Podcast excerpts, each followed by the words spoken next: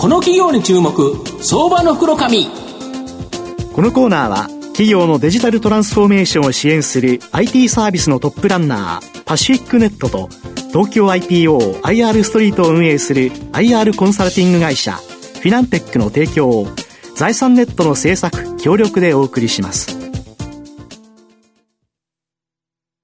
ここからは、相場の福の神、財産ネット企業調査部長、藤本信之さんとともにお送りいたします。藤本さん、こんにちは。毎度、相場の福の神こと、藤本でございます。まあ今年もいろんなことあったんですけど、やはり日本を明るくしてくれたっていうのは、大谷翔平選手。まあね、本当に漫画の世界ですよね。160キロの直球をガシッと投げて、ホームランをガツッと打つってですね、まさに二刀流なんですけど、はい、今日はですね、そのような二刀流、安定したですね、収益基盤、これを持ちながらですね、新たなビジネスにチャレンジしていく二刀流の会社、ちょっとご紹介したいなというふうに思います。はい、今日ご紹介させていただきますのが、証券コード4171、東証ジャスダック上場、グローバルインフォメーション代表取締役社長の小野悟さんにお越しいただいてます。小野社長、よろしくお願いします。よろしくお願いします。よろしくお願いします。グローバルインフォメーションは東証ジャスダックに上場してまして、えー、現在株価1629円、1単位16万円少しで買えるという形になります。川崎市麻生区の小田急線新百合ヶ丘駅近くに本社がある海外の市場調査レポート販売、これがですね、主力の企業になります。まあ、今ご紹介したように、御社は海外のこの市場調査レポート販売が主力ということなんですけど、どんな調査レポートを販売されてるんですか？えー、っとですね、これはいろんな分野がございましてですね、はい、あの、本当に多岐にわたっておるんですが、うんえー、基本的にはですね、アジアのお客様がの海外進出、はい、あるいは市場開拓に役立た、役立てるようなですね、うん、レポートを、うん、テーマごとにあの販売しております。例えば最近ですと、あの CO2 の削減の問題ですとかですね、自動運転の問題、これは電気自動車のバッテリーですとか、医療機器だとか、最新の医薬品とか、まあ、そういうことをいろいろあの調べまして、これを販売している会社でございます。単価っていうのは大体どれぐらいになるんですか？えっ、と、大体ですね、うん、あの、ドル建て、海外の出版物ですから、ドル建てなんですけれども、大体4000ドルから5000ドルぐらいが、あの、標準的な価格帯です。50万とかっていう。そうですね。はい。うん、なるほど。はい、で、えっ、と、これって、えー、結構伸びてるのと、あとあれなんですよね、今、紙じゃないんですよね。もう紙の媒体っていうのは、もう、うん、そうですね、10年近く前からも減ってましてですね、うんうん、もう現在では皆無と言ってぐらいです。それで、その、注文いただきますとですね、うんうん、あの、私どもは、いわゆる PDF を、うんで、えー、電子メールのアタッチメントにつけてお客様にお届けすると、うん。うん、そういう仕組みになっております。なるほど、で、えー、今、何点くらいの市場レポートってあるんですか、えー、とこれはですね、約10万点ぐらい、うん、それでこれはどこで作っていますかと言いますと、欧米であったり、最近ですとインドであったりですね、そういうところであの調べまして、えー、作った市場調査レポートを、われわれ今申し上げましたように10万点ぐらい、250社ぐらいのですね、えー、発行する商品をですね、ええー、ウェブ上で、うん、えー、展開しております。で、あの、日本語、韓国語、台湾、あ中国語ですね、の、うん、えー、あと英語ですね、サイトを持っておりまして、うん、えー、ここから注文を、受けるということでございます。ただ、ネットで注文を受けて、はい、えっ、ー、と、メールで PDF で送るはい、そうですね。それで、あの、在庫いらないですよね。在庫ないんです。ですから、注、発注、受注しましてですね、うんうん、即日、うん、発行元に連絡しまして、うん、えー、それで、あの、さっき言いましたような PDF で、うん、えー、納品するということで、うん、在庫は全くない仕事でございます。これ、御社からしか買えない視聴調査レポートも数多くあって、はい、この分野では御社が日本ではトップシェアということですか、はい、通りです。あの、私どものその契約の調査会社は、うん、えーエクスクルーシブをですね、うん、持っているところがかなりありましてですね、そことはもう私ども、経由してしないとですね、販売できないというような形になっております。なるほど。で、御社から逆にお客さんの方を聞きたいんですけど、どんなお客さん買うんですか？えっと、お客さんはですね、まず、当然っては当然ですが、個人のお客様はもう皆無と言ってるぐらいですね。あと、あの、事業会社、あの、メーカーの輸出ですとか、海外えー、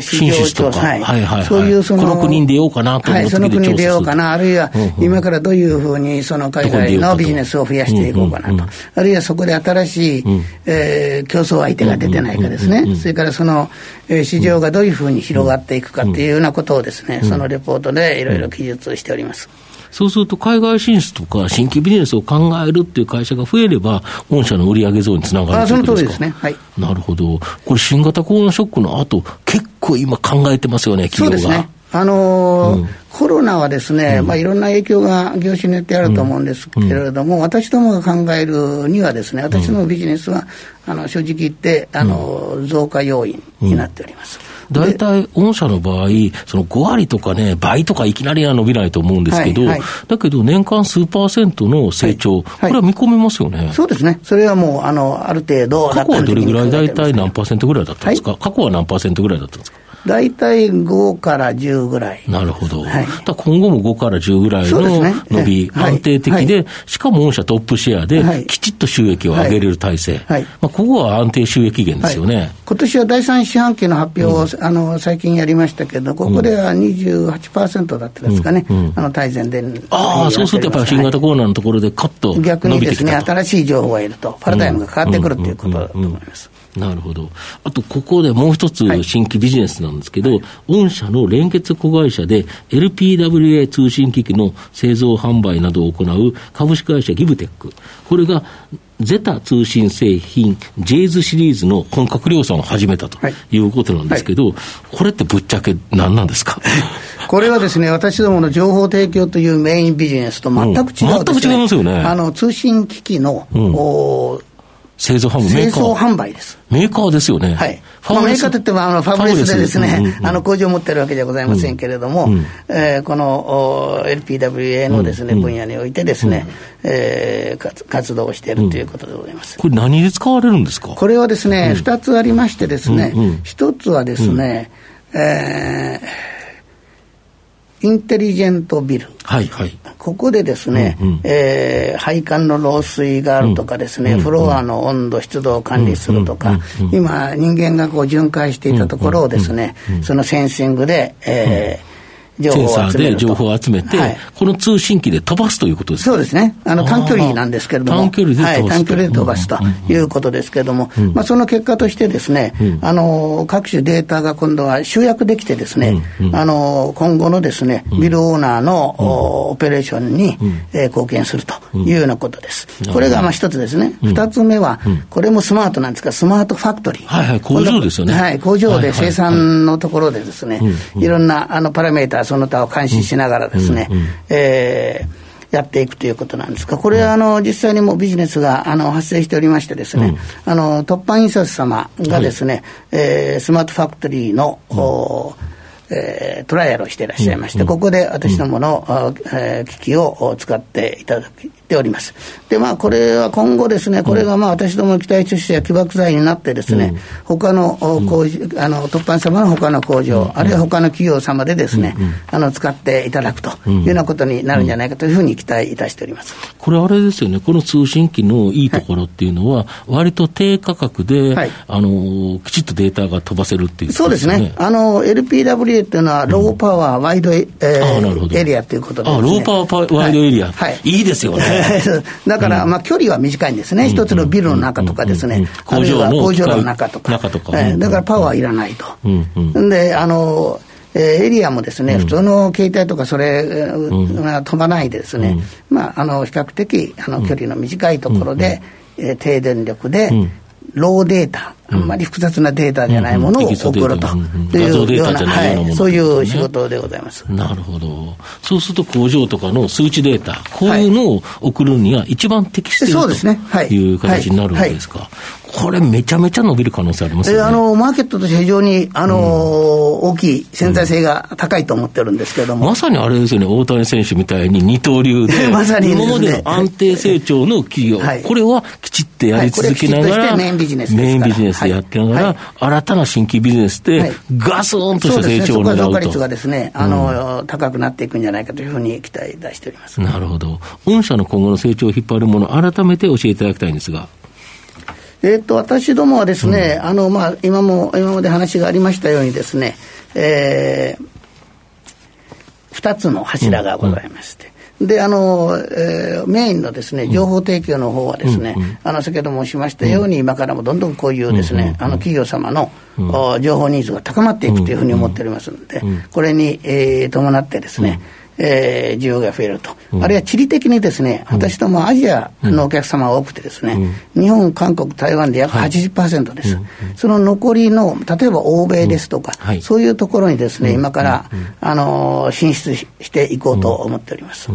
なるほど。あと、あれですよね、もう一つの新規ビジネスの方も、かなり期待できます、ね。はい、これはですね、あの、需要の方が非常に伸びていくんじゃないかと。うん、で、新規なビ、うん、新規ビジネスなんでですね、うん、この辺は、あの、大きく伸びるんじゃないかと。まあ、絶対量初年度はそんなにならないかもしれませんけれども、あの、数年後の伸び率を考えるとですね、非常に大きくなるんじゃないかと思っています。なるほど。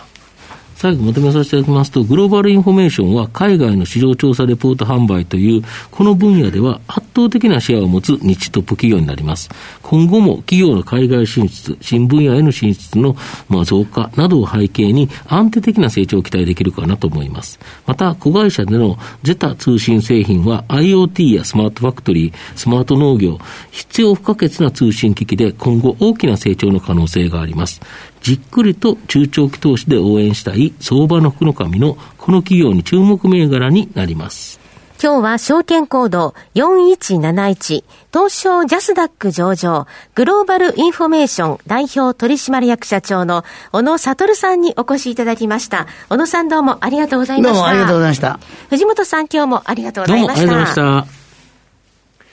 フィナンテックは企業の戦略的 IR をサポートしています。IPO 企業情報の東京 IPO サイト運営、並びに上場企業の IR 情報を提供する国内最大級の IR ポータルサイト IR ストリートを運営しております。